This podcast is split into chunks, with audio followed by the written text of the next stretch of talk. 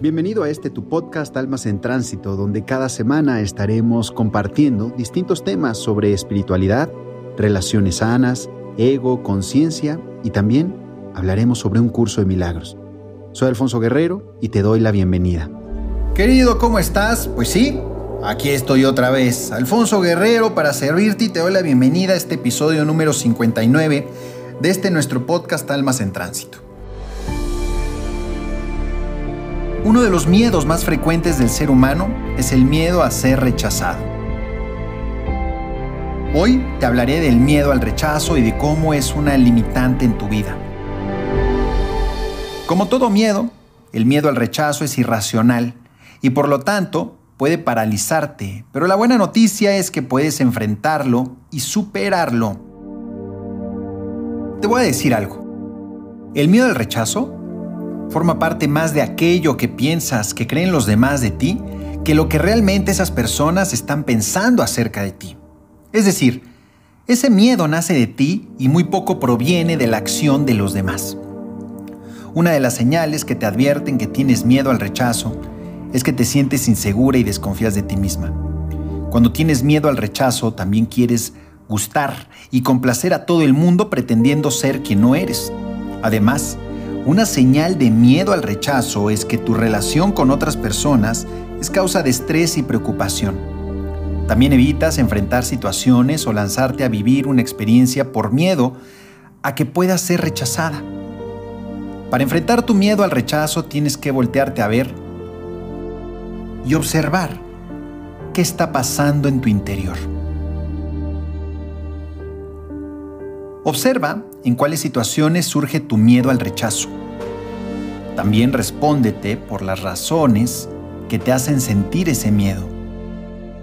Identifica los pensamientos que te están haciendo suponer que serás o estás siendo rechazada y toma conciencia de ellos.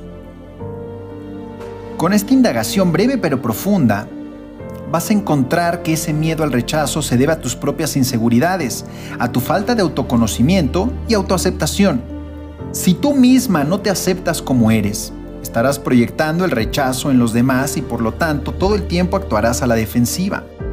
No consideres el rechazo como algo personal. El miedo al rechazo no desaparece de un día para otro ni en su totalidad pues siempre surgirán situaciones en las que sentimos ese temor a ser rechazados.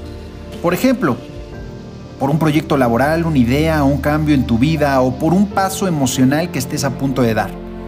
Lo importante es que ese miedo no te limite, que puedas atravesarlo tomando conciencia de que el supuesto rechazo no es personal, forma parte de las circunstancias que rodean un hecho determinado y también forma parte de tus propias percepciones sobre tales circunstancias.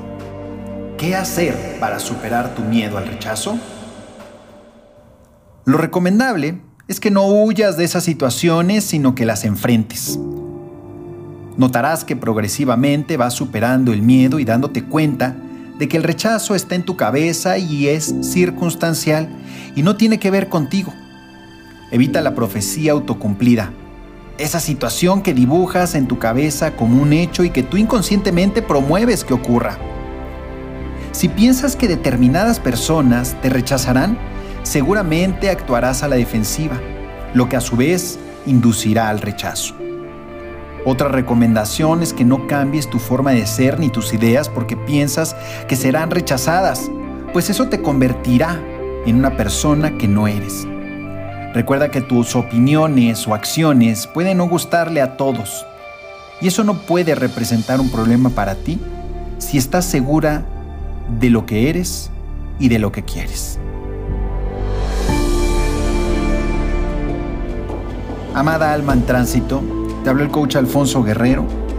Nos vemos en el siguiente episodio. Y estoy seguro que lo que hoy te escribí en Twitter y me encuentras como coach Alfonso G, ahí, ahí encontrarás algo que puede que te traiga claridad. Nos vemos por allá. Mándame un mensajito privado para saber que ya también me sigues por esa red. Hasta pronto, namaste.